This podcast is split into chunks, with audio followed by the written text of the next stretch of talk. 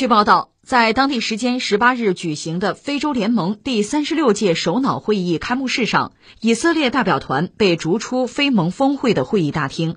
这起事件引起以色列外交部不满，他们将事件归咎于南非和阿尔及利亚，指责两国严重违反外交规定。以色列媒体发布的一段现场视频显示，在非盟峰会开幕式期间。安保人员来到以色列代表团面前，要求他们离开会场。在争论几分钟之后，以色列外交部非洲事务副主任沙龙巴利带领代表团走出了会场。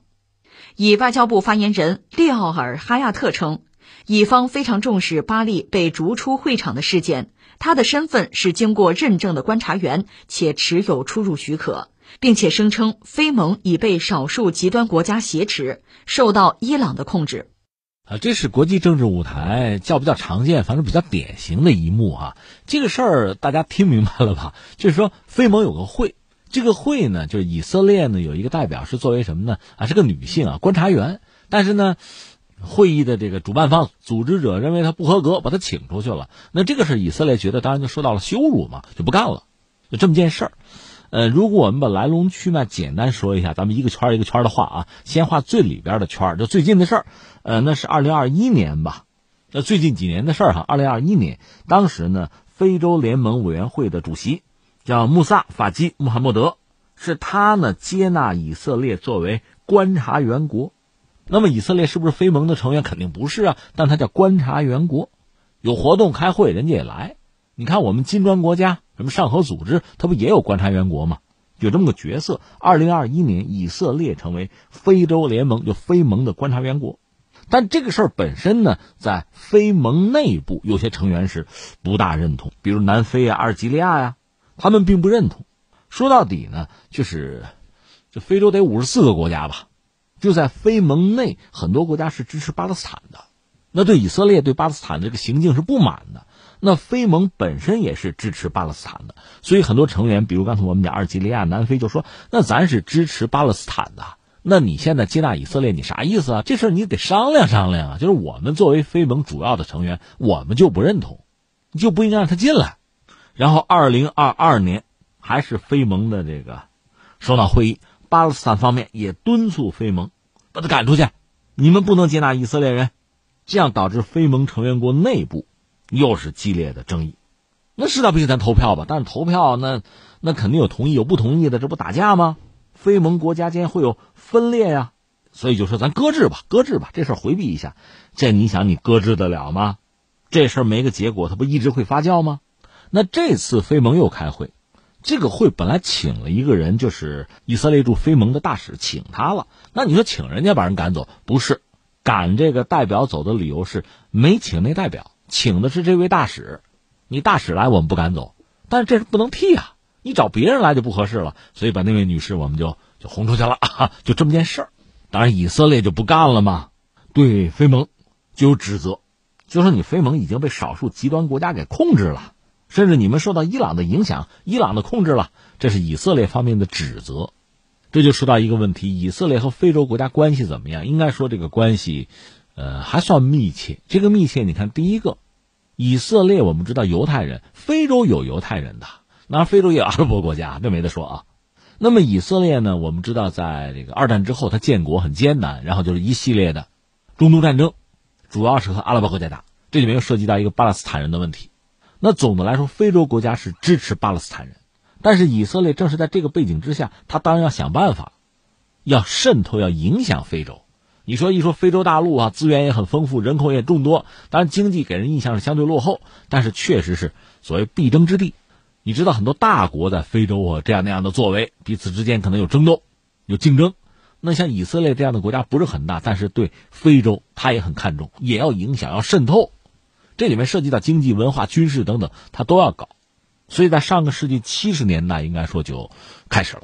现在非洲大陆应该是五十四个国家。以色列和其中的四十个是有外交关系的，在十个国家设了大使馆，就正在运行的啊，包括我查了一下，南非、肯尼亚、尼日利亚、喀麦隆、安哥拉、埃塞俄比亚、厄立特里亚、加纳、象牙海岸、塞内加尔，在其他国家呢，也有这个非常驻的以色列的使馆，另外就是十五个非洲国家有常驻以色列的使馆，就这关系算是比较密切吧。所以你看这个事儿放在这儿，确实有很多的感慨和思考吧。第一个是什么呢？就在这个世界上，其实不论国家大小，一旦他基本上坐稳了啊，他就要谋求自身影响力要扩张。那以色列就是这个样子。这个国家诞生到现在几十年的时间吧，我们就说现代以色列啊，打了多次中东战争，那因为它周边都是阿拉伯国家嘛，都是敌人呢。打到现在自己算是坐稳，然后要考虑就是要让自己的安全环境要好一点。但这就有很多种做法了。你比如说，说俄罗斯，我们说历史上，比如沙俄，它的安全环境怎么搞好？它就是搞各种各样的缓冲区，通过对外扩张，有这个战略的缓冲带、缓冲区，通过这种方式让自己是不是能更安全？这是他的作为啊。那以色列呢？实际上，在中东这个地方也抢占了一些地方啊。你比如西奈半岛，埃及的抢了，当然后来呢，戴维营协议又还给人家了啊，因为和呃埃及媾和了。就是美国斡旋的那一次，戈兰高地抢了，这是叙利亚的，到现在没还。其实戈兰高地还涉及到水水资源的问题，他不会轻易的放手的。就是一方面要抢，让自己的这个环境变得更安全或者更优越吧。另一方面呢，除了武的这手，还得有文的那一手啊。就是在这个世界上，更多的国家能够认同自己，交好啊，这也很重要。所以像非洲，他没放过，想办法各种渗透、各种影响。因为以色列毕竟是一个发达国家，它的文化、它的科技、它的军事领域，哈，确实有很多可圈可点的，就是优势之处，它要好好发挥，对非洲要建立影响力。而翻回来，非洲呢本来是支持巴勒斯坦建国的，但是在以色列这个魅力攻势之下，不同的国家那反应就不一样了。所以我们说了，任何一个国家都要考虑营造自己的一个理想的生存空间，这个空间呢。既有那个实体的，你比如说领土啊，什么领空啊，什么领海啊，这是一个实体的、物理的。另外还会有一个就是虚拟的空间，文化的、宗教的、情感的等等吧，它会营造，而且还要拓展。以色列也没有例外。然后我们再感慨一个，真是此一时也，彼一时也。因为以前伊朗就是波斯人嘛，伊朗它本身也是穆斯林国家，就伊朗啊，它不是这个伊斯兰教里边的什叶派吗？他原来在巴列维王朝时代呢，和美国关系不错，实际上和以色列走得非常之近，双方在很多领域，包括情报交流啊、军事合作方面走的是很近的。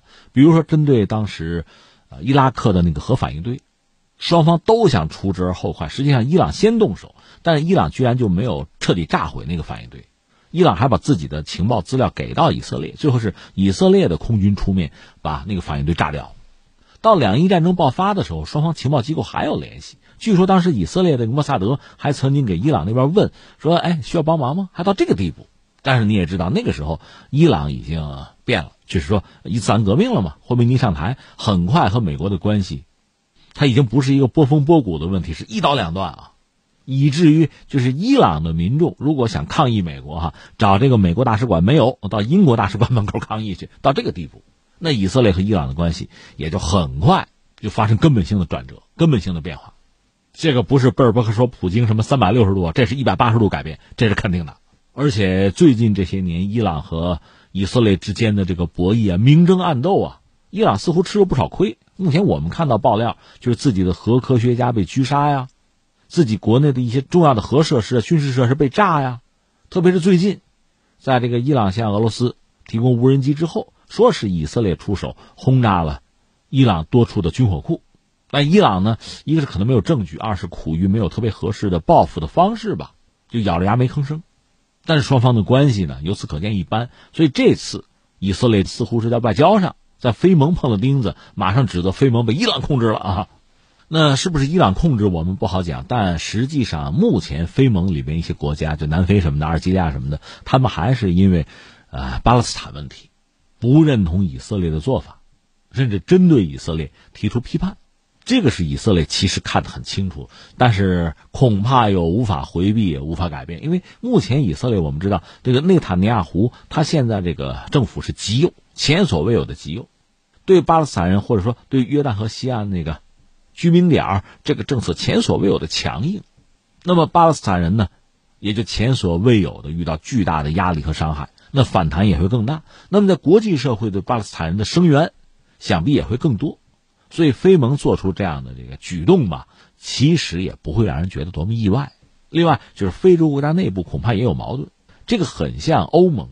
欧盟本身作为一个组织吧，和某些欧盟国家，你比如前两天说和波兰这不打官司吗？和匈牙利，这就是有矛盾的。另外，这个盟的内部成员之间也是有矛盾的，这都是很现实的情况。